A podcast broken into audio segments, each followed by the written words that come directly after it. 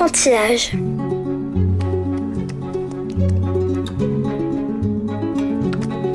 Ma poupée va manger des poissons bien salés. Alors, Gruffalo, dit la petite souris. tu as vu? Tout le monde a peur de moi.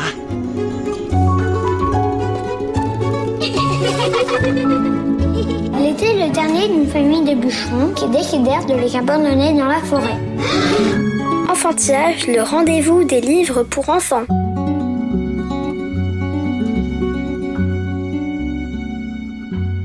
Bonjour et bienvenue dans Enfantillage, le rendez-vous des enfants qui aiment lire et des grands qui ont su garder leur âme d'enfant. Au micro, Florence Duteil. Elles étaient curieuses, elles étaient ambitieuses aussi, elles avaient cette volonté de découvrir le monde, elles avaient beaucoup de qualités humaines et après, être pleinement scientifique, c'est acquérir les méthodes de la science et ça, ça s'apprend au contact d'autres personnes qui pratiquent la science. Annabelle Crémer-Lecointre publie aux éditions de La Martinière 14 rencontres avec des femmes de science, bien réelles quand il s'agit de contemporaines et imaginaires quand ces chercheuses ont vécu dans le passé. Une illustration de la force de caractère et de l'obstination qu'il a fallu à ces pionnières pour percer le plafond de verre. Annabelle Crémer-Lecointre, bonjour. Merci de venir au micro d'enfantillage. Merci à vous, Florence Duteil, euh, de m'accueillir euh, aujourd'hui. On vient d'écouter Rémi qui, comme à chaque émission, nous a parlé de sa dernière lecture et ça m'amène à vous poser la première question rituelle d'enfantillage. Annabelle Crémer-Lecointre, quel enfant, l'actrice, étiez-vous? Je n'étais pas forcément une enfant qui s'adonnait beaucoup à la lecture. Je m'évadais autrement, mais, pas vraiment dans les livres. En fait, j'ai aimé la lecture beaucoup plus tard. Et aujourd'hui, ça ne me quitte plus. Je ne peux pas me passer de lecture. Enfin, je m'endors chaque soir avec un livre, que ce soit une bande dessinée, un, un roman ou un livre de science d'ailleurs. On se rencontre à l'occasion de la parution de Femmes de science aux éditions de La Martinière.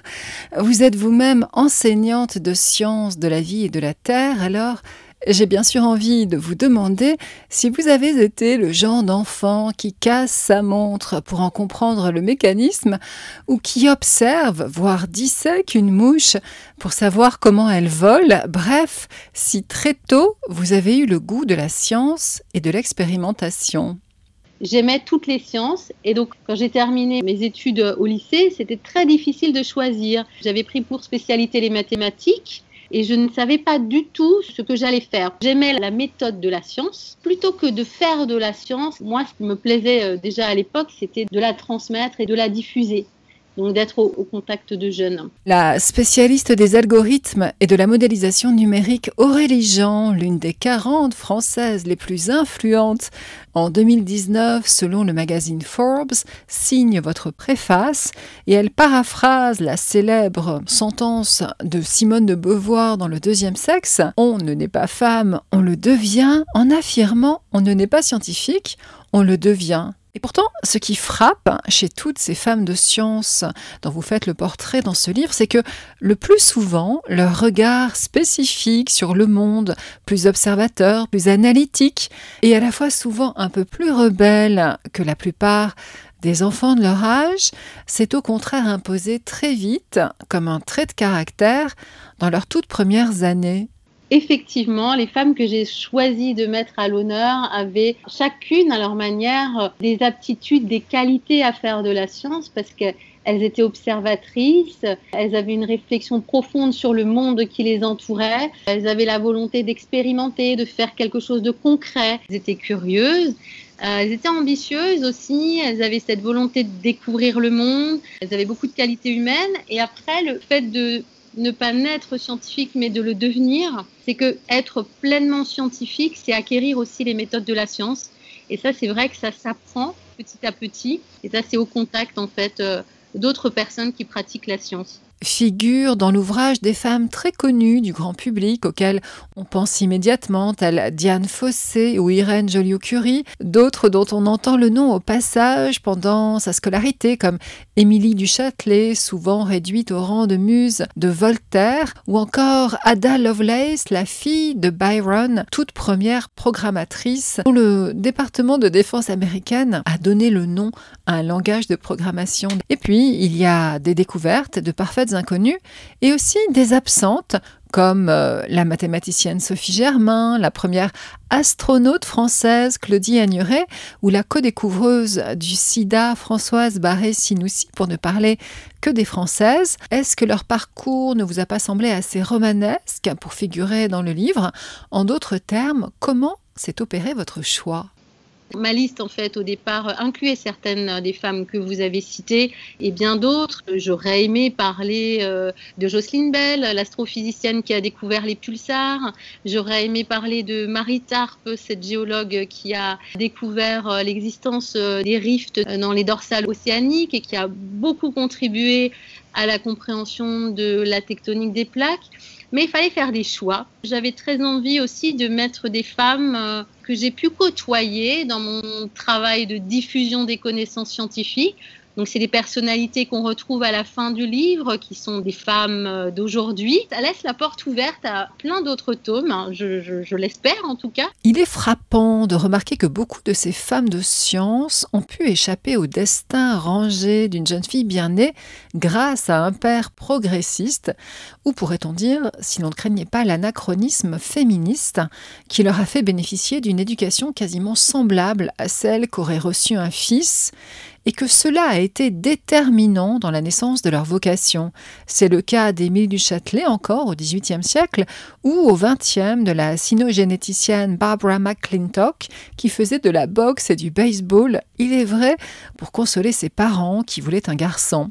C'est aussi le cas de celle qui apparaît en premier dans votre livre, la philosophe et mathématicienne grecque Hypatie qui vivait à Alexandrie. Pouvez-vous nous présenter cette érudite de l'Antiquité Hypatie, ça a été le portrait le plus difficile à faire puisque elle n'a pas laissé beaucoup de traces. Néanmoins, c'est quand même une des rares scientifiques dont on ait quelques écrits. Il y a des témoignages indirects euh, de son époque. Ça passait par euh, comprendre aussi dans quelle euh, société elle vivait.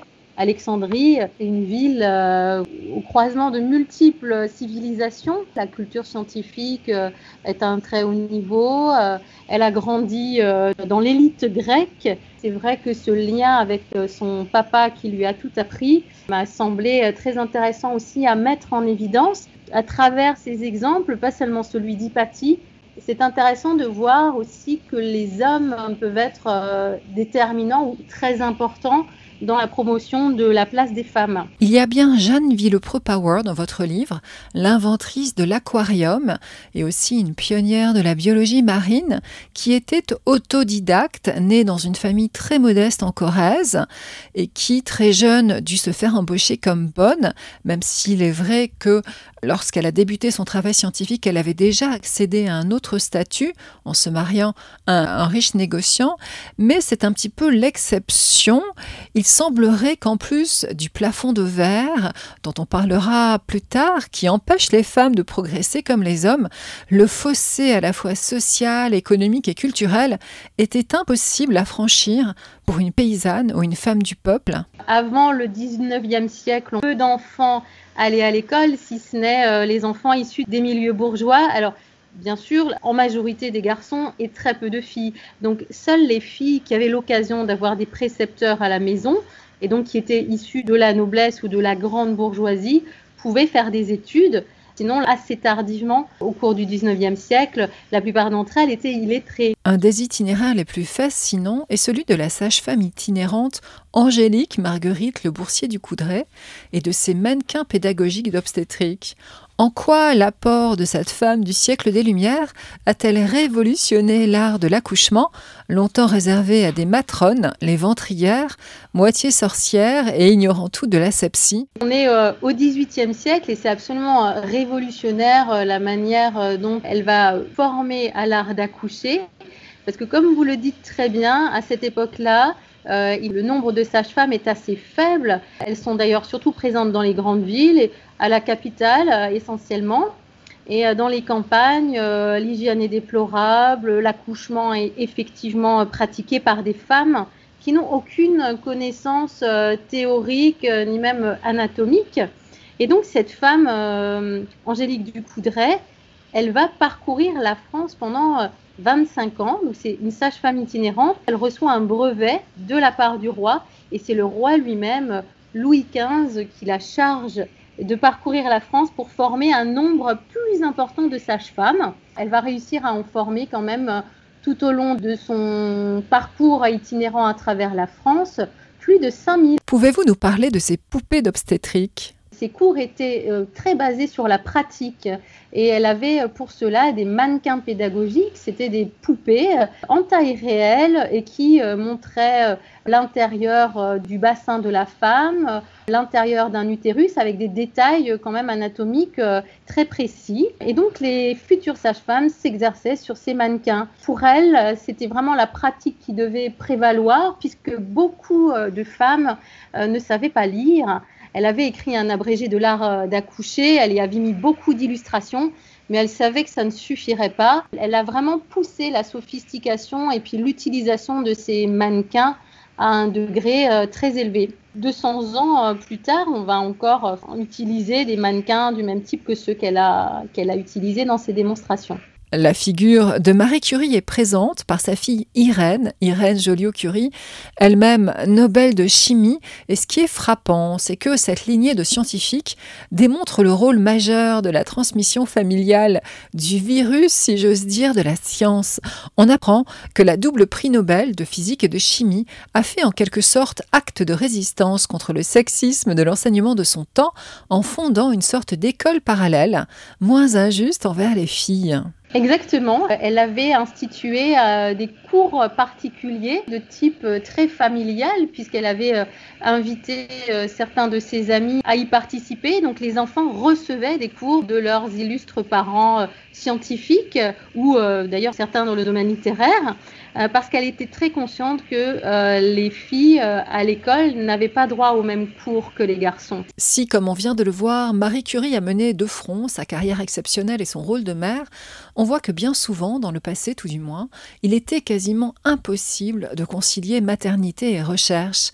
Ainsi, Émilie du Châtelet, mariée par son père à 19 ans, une fois qu'elle a eu mis au monde un héritier mâle, a considéré qu'elle avait fait ce que les conventions exigeaient d'elle, et elle a dès lors laissé ses enfants à des nourrices, pour retrouver au plus vite ses chères études. C'est vrai qu'Émilie du Châtelet ne s'est pas occupée de ses enfants, ou très peu, mais il faut dire que c'était ce qui était en usage euh, dans la bonne société de son époque. C'est ce qui se faisait. Les femmes de cette époque-là allaient de salon en salon, elles confiaient leurs enfants à d'autres femmes, des nourrices en fait, hein, qui les élevaient. Donc en ça, Émilie du Châtelet, elle échappe pas aux conventions de son temps. Ça ne la dérange pas du tout parce qu'elle est passionnée de science. Elle a écrit notamment les institutions de physique. Elle a écrit ce livre pour son fils. On voit euh, d'ailleurs sur l'avant-propos du livre une image d'une femme qui enseigne, c'est l'image d'Émilie. Mais son œuvre principale, c'est d'avoir traduit un ouvrage majeur qui est euh, Les Principia de Newton, qui était complètement en latin.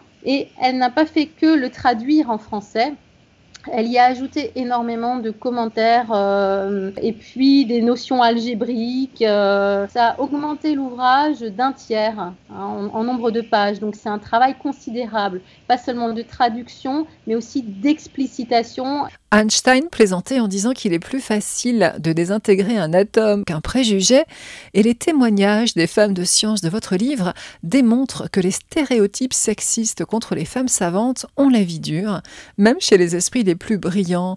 Dans son dictionnaire des idées reçues, Flaubert inscrivait en face du mot mathématique dessèche le cœur, comme pour indiquer qu'elle ne convenait pas au beau sexe.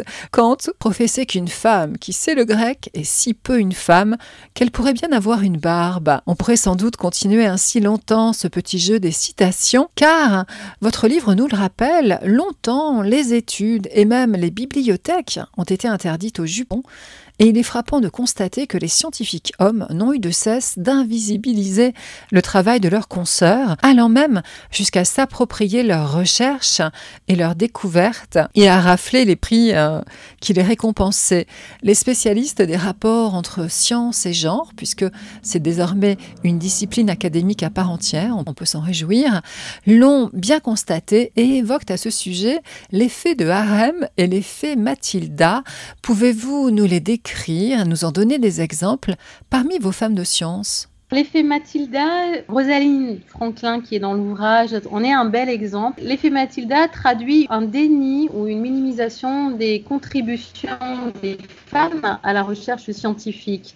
Et il est vrai que Rosaline Franklin, cliché numéro 51, euh, qu'elle a obtenu euh, par diffraction des rayons X et qui a permis de révéler la structure en double hélice de la molécule d'ADN, bah, ce cliché a été subtilisé à son insu et a été récupéré par euh, des collègues masculins. Ces collègues masculins ont reçu le prix Nobel pour la découverte de la structure de l'ADN. Elle n'aurait pas pu percevoir ce prix Nobel puisqu'elle était décédée quatre ans avant mais enfin, ses collègues n'ont même pas mentionné euh, son apport déterminant dans cette découverte.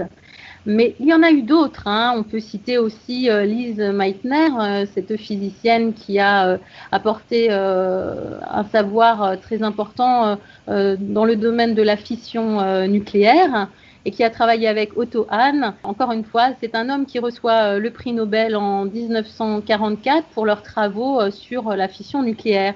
Et donc, euh, Lise Meitner en est privée. L'histoire est même très récente et pleine d'exemples de femmes euh, qui ont été victimes de l'effet Matilda, même encore très récemment avec euh, l'astrophysicienne Jocelyn Bell qui a découvert les pulsars. Et c'est son directeur de thèse qui a reçu le prix Nobel en 1974 pour cette découverte. Invisibilisé parmi les invisibilisés invisible parmi les invisibles, sauf erreur de ma part, et dans ce cas, vous me corrigerez, il n'y a pas de femmes issues de minorités visibles ou de pays autres que l'Europe ou l'Amérique du Nord dans votre panel. Pourquoi? C'est très difficile, en dehors de l'Europe et de l'Amérique, d'avoir accès à des noms de femmes par le passé qui ont contribué par leurs travaux euh, à la production de savoirs scientifiques. Mais mon premier intérêt, c'était de traverser déjà le temps et de traverser les disciplines scientifiques. La mathématicienne Nalini Anantaraman, membre de l'Académie des sciences, fait figure de Benjamin dans votre livre puisqu'elle est née en 1976. Elle considère qu'elle n'a pas été traitée différemment de ses pères masculins, si ce n'est, est si anecdotique que cela, qu'il n'existait pas d'internat pour les filles en prépa scientifique. Mais elle pointe quand même une sorte d'intériorisation du devoir de réserve de la part des filles. Pour résumer, un garçon va oser prendre la parole au risque de se tromper quand sa camarade va se taire plutôt que de dire une bêtise. Elle pense que cela peut notamment les défavoriser lors des oraux de concours. Avez-vous constaté cela dans vos classes?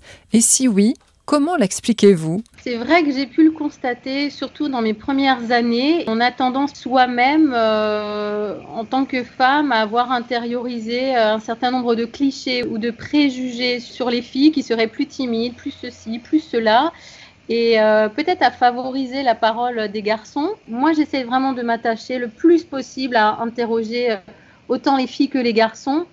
Et je crois que dans mes classes actuellement, j'ai d'ailleurs même plus de filles qui prennent la parole euh, que de garçons. Il faut les encourager à prendre la parole pour qu'elles puissent effectivement développer leur capacité à l'oral et développer leur assurance, parce que ça fait la différence effectivement dans les concours. Vos femmes de science ont-elles vocation à représenter des modèles? Très peu de femmes sont présentées dans les manuels scolaires et je voulais un petit peu rétablir l'équilibre. C'était mon premier souhait. À la suite d'une discussion que j'avais eue avec une petite fille il y a quelques années qui me demandait si chercheuse ça existait. Et donc je me suis dit que cette petite fille n'avait pas de modèle. Donc c'est ce que je me suis attachée à faire dans ce livre. Après, est-ce que moi en tant qu'enseignante, je peux être un modèle pour mes élèves Je ne sais pas. J'ai participé aussi à une mission scientifique euh, en Antarctique et ça mes élèves le savent. Donc c'est montrer aussi qu'une femme qui est mère de famille peut euh, pratiquer de la science à l'autre bout du monde pendant deux mois, qu'il n'y a pas d'incompatibilité à, le faire. Si l'accès au pouvoir de Joe Biden s'est accompagné du hashtag Science is Back, la pandémie actuelle interroge fortement notre rapport à la science. C'est le comble dans le pays de Pasteur. C'est en France apparemment que l'on compte le plus de vaccinosceptiques et beaucoup remettent en cause ce qu'ils considèrent comme une hégémonie des diafoirus, ces médecins déjà moqués par Molière pour leur pédanterie. Vous qui avez consacré un précédent ouvrage à la révolution darwinienne, rappelons en passant que le désormais très médiatique Didier Raoult s'était illustré il y a une dizaine d'années par la publication d'un dépassé Darwin où il remettait en cause l'évolution biologique des espèces par la sélection naturelle et la concurrence vitale. Vous donc, qui enseignez, on l'a dit, les SVT, avez-vous eu des échos de ces débats chez vos élèves dans les établissements où vous enseignez? Il y en a forcément euh, avec euh, la pandémie euh, actuelle. Jusqu'ici, j'ai peu souvent été confrontée à cette difficulté de refuser un enseignement scientifique y compris s'agissant de l'évolution. J'en constate un petit peu plus aujourd'hui et ça, je pense que c'est lié à la surmédiatisation, malheureusement, de certains scientifiques qui sont très à la marge et qui font peut-être pas correctement leur travail. Et c'est bien dommage de leur laisser euh, trop de place dans les médias parce que la très grande majorité des scientifiques fait très bien son travail. Mais ils n'ont pas le temps, en fait, de passer euh, des heures à la télé euh, ou peut-être à la radio parce qu'ils sont très occupés. Parmi ces scientifiques médiatiques à la parole approximative, existe-t-il des femmes? La bêtise n'est pas l'apanage des hommes. Je ne vois pas pourquoi il n'y aurait pas de femmes qui feraient ces bévues-là. Mais tout simplement, on leur donne moins la parole dans les médias, ce qui explique qu'il y a peut-être moins de femmes, euh, qu'on entend à la télé euh, dire des sottises. Mais euh, non, je pense que ça n'est pas exclusif aux hommes. Annabelle Crémer-Lecointre, merci d'être venue au micro d'enfantillage. Merci à vous, Florence Duteil. Merci aux enfantillages. Enfantillage.